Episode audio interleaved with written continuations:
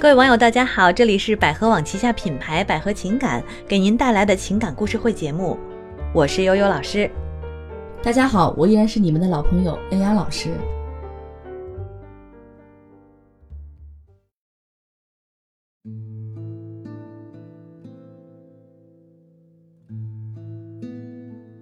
呃，最近呢，我们收到了这样一封来信哈，嗯，这个说的故事呢，大家可能一听觉得啊非常震惊，但其实呢也有它的合理性啊。我们看看到底是什么故事。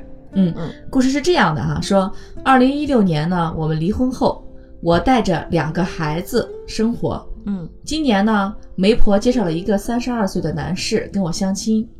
我昨天呢跟男方说要彩礼四十五万，男方呢说考虑一下。我觉得四十万彩礼也不多，之前呢我都是要六十万彩礼。为此有人说我四十五岁离婚三次的女人，再婚可以要四十五万的彩礼吗？老师您怎么看？呃，前提条件是他离婚三次。嗯，然后带了两个孩子，对，是吧？对。然后呢，他自己已经四十五岁了，嗯，那他比这个新的这个这个未婚夫要大十三岁，哦，大十三岁。所以我们就是刚一看这个问题之后呢，大家觉得非常惊讶，就在讨论说这是什么地方？那有可能是一些有这种风俗的小城市，嗯，或者是农村地区，它可能有这种风俗吧？是不是？对。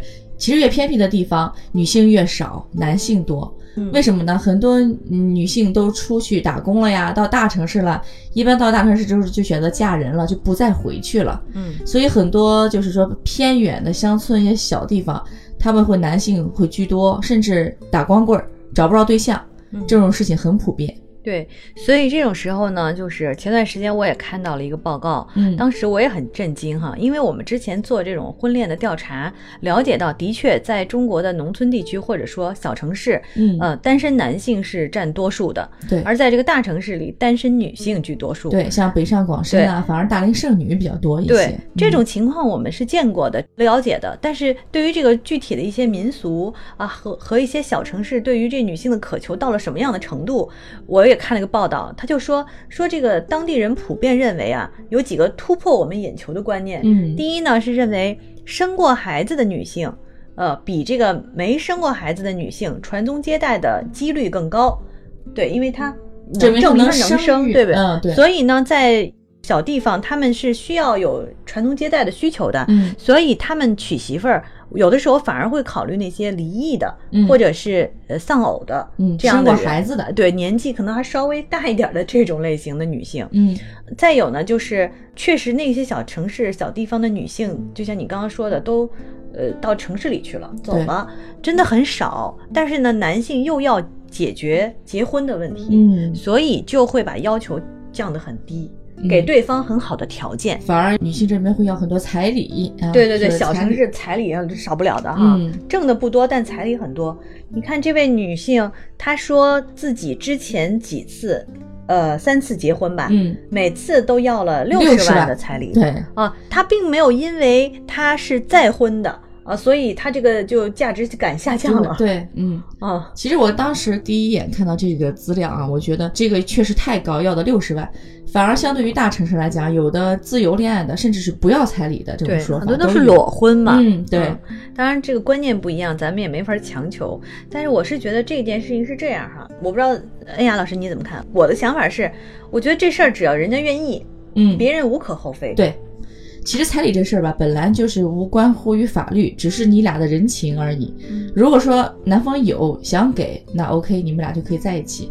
如果男方没有的话，你可以适当的降低一点你的要求，我觉得是可以的。嗯啊，不是说非要因为这个彩礼而闹掰，这样是。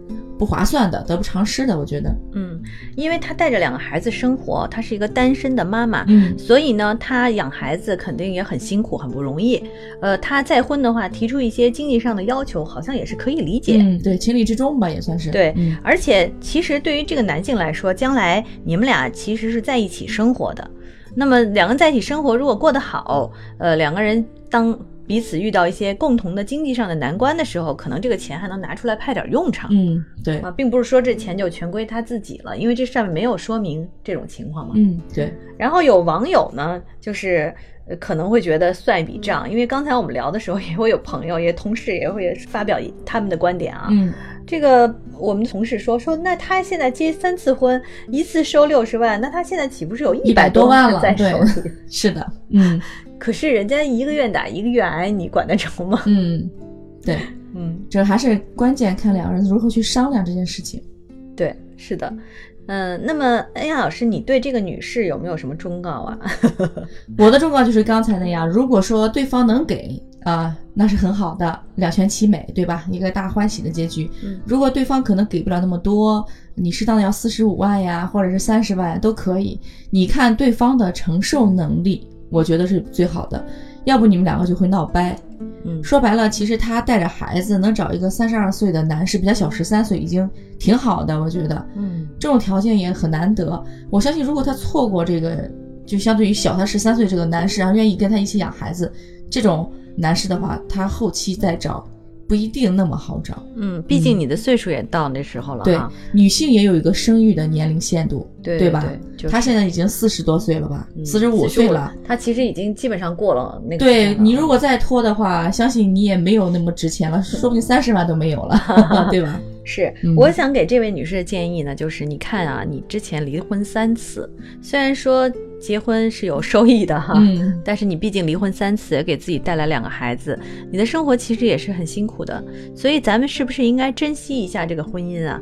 呃，不管你之前离婚是因为什么原因哈，嗯呃，但是离婚总不是一件好好的一个选择，所以当你在再一次结婚之前，首先呢，你是不是应该慎重考虑一下，要不要跟这个人度过余生？对再有呢，就是一旦决定了，大家是不是就要本着不离婚的想法去生活？嗯，嗯，关键我觉得还是在找这个人跟你是否能过得上来，还是过得好不好？是这样的哈。对，嗯、你们的生活，你们俩在一起相处好不好？这点还是最重要的。嗯所以我们今天给这位女士的建议就是这样：第一，就是不要在意别人说什么；第二呢，就是自己过好自己的生活，嗯珍惜你的婚姻哈。